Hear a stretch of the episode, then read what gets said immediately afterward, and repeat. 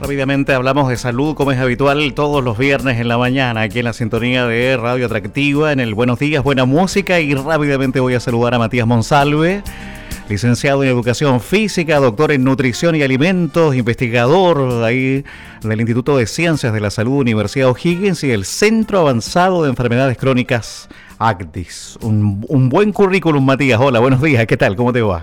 Hola, buenos días, Ricardo. Bien, ¿y tú? Muy bien. Eh, estábamos acá conversando en forma interna hoy en la mañana, que es muy potente la conversación que vamos a tener contigo, eh, sobre todo, oye, con y, sobre la responsabilidad que tenemos como familia con nuestros niños, ¿no? Respecto a la realización, por ejemplo, de actividad física en, la infancia, también en, en, la juventud. Hay, hay estudios que no son muy gratos si lo revisamos de lo que va ocurriendo con nutrición eh, en Chile y sobre todo con niños ahí, Matías, ¿no? La verdad es que el, panorama es bastante desalentador, tanto en los niños como en, los adultos. En realidad eh, es lo que cuesta un poquitito a estas alturas eh, concebir eh, y, ver a través de toda la población. Es bastante lamentable en realidad. Mira tú, ahora, el tema es, ¿qué nos está ocurriendo como, como chilenos, como sociedad? Porque Hoy en día hay una cantidad inmensa de medios de comunicación, hoy en día hay una cantidad inmensa de redes sociales, la tecnología nos ayuda en demasía. Eh, y, no es que este, estos datos estén ocultos. Normalmente se están dando a conocer las cifras, que hay una cantidad de obesidad infantil, pero inmensa. El tema es que no baja el porcentaje. Por lo tanto, ¿qué es lo que está ocurriendo con tomar conciencia referente a la alimentación, la conversación, eh, eh, el, esfuerzo tanto físico, ¿cierto?, eh, que tiene que haber en casa. ¿Qué, está pasando? ¿Cuál es este fenómeno en sí? La, verdad que yo creo que hay, hay, muchas variables. Una, como tú muy bien dices, es lo que parte en la casa. De repente los mismos padres no somos el mejor ejemplo para los niños.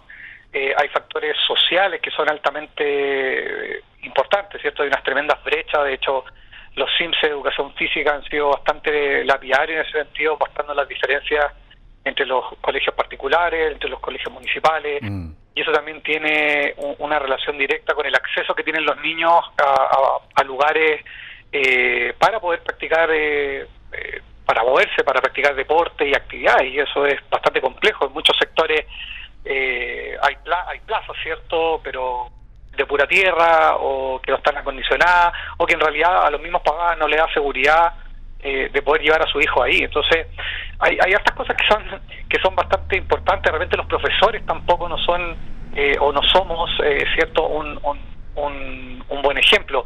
Te voy a, hablar un poco de, de ¿cierto?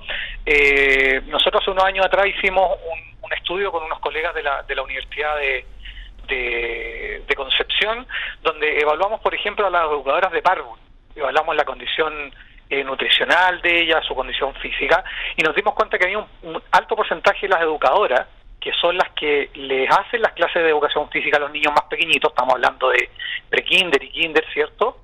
Eh, con altas, altos niveles de obesidad y obviamente bajos niveles de capacidad física.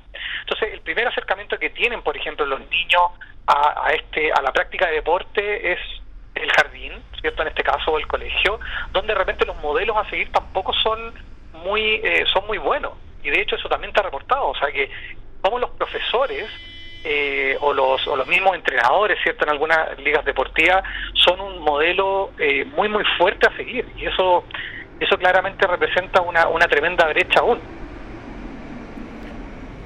Sí, o sea, en, en estricto rigor, trato de comprender que no hay referentes para, para los niños hoy en día, entendiendo de que, claro, ellos van creciendo y, van creciendo con eh, una actitud que se les va, que, va enfrentando también quienes le van acompañando en diferentes ámbitos, en lo emocional, en, en, en, estricto rigor también como en sus comportamientos, pero también en, su salud. Entonces, esta falta de, referente es lo que seguramente eh, no ha bajado esta brecha de, de estos porcentajes. Imagínate Chile siendo el segundo país de América Latina y tercero de toda América con los mayores índices de obesidad infantil. Una, una pregunta, ¿quién es el primer país de América Latina todo esto?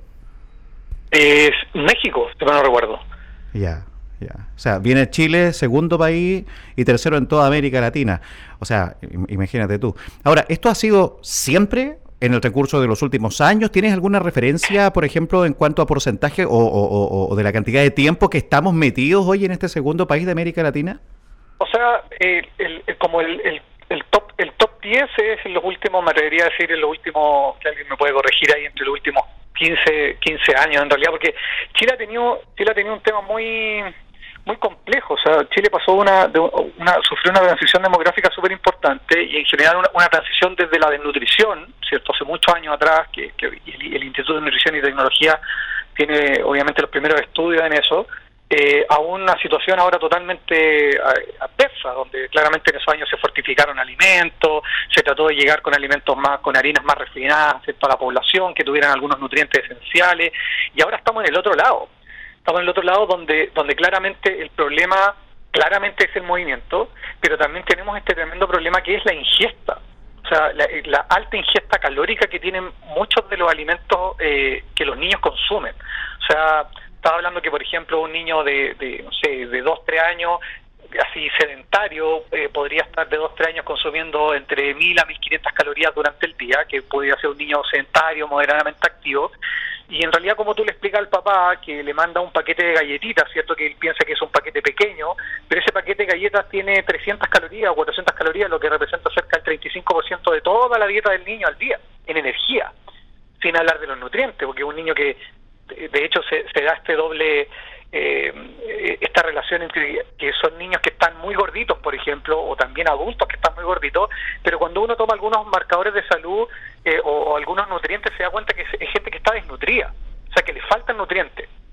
Y eso también es sumamente complejo, porque también estamos teniendo una población que, que uno dice, oye, porque se asocia al estar gordito a, o se, se asociaba muchos años atrás, ¿cierto?, con, con el poder comer bien, ¿cierto?, darse, darse un poco el lujo de poder comer, pero en realidad estamos teniendo personas que están desnutridas a la vez, pero con un exceso de grasa, ¿cierto? Y claramente eso termina siendo uno de los principales problemas. Sí, claro, y también, bueno, ver ahí qué pasa con la psicología de los niños también, en términos emocionales, qué pasa con las ansiedades, ¿cierto? No tan solo, ojo, ¿ah? ¿eh? yo he ido con esto, no tan solo ansiedades de los niños, ansiedades también por parte de los padres, ¿no? Que, que, creen que hay que darle de comer, comer, comer, comer, porque así yo cuido a mi hijo. O sea, si no le doy de comer, el chico no está bien. Entonces... ¿Ah? O premio. O premio, exacto. Entonces, como, no, tienes que comer, tienes que comerte la comida en la mañana, en la tarde, en la noche.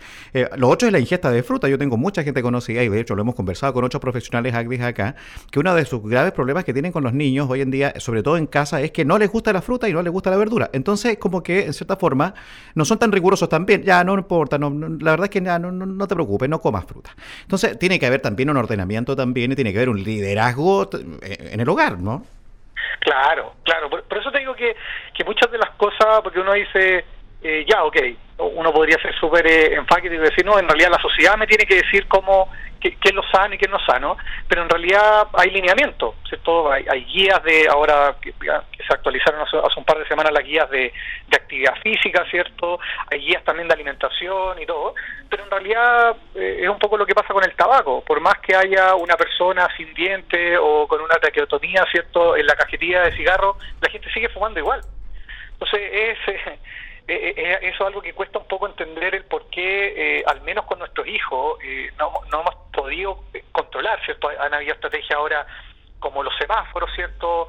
al parecer están teniendo buenos resultados en, los colegios, pero pero aquí también tenemos un tema súper interesante que es, es un poco qué es lo que ha pasado en estos meses con la pandemia, por ejemplo.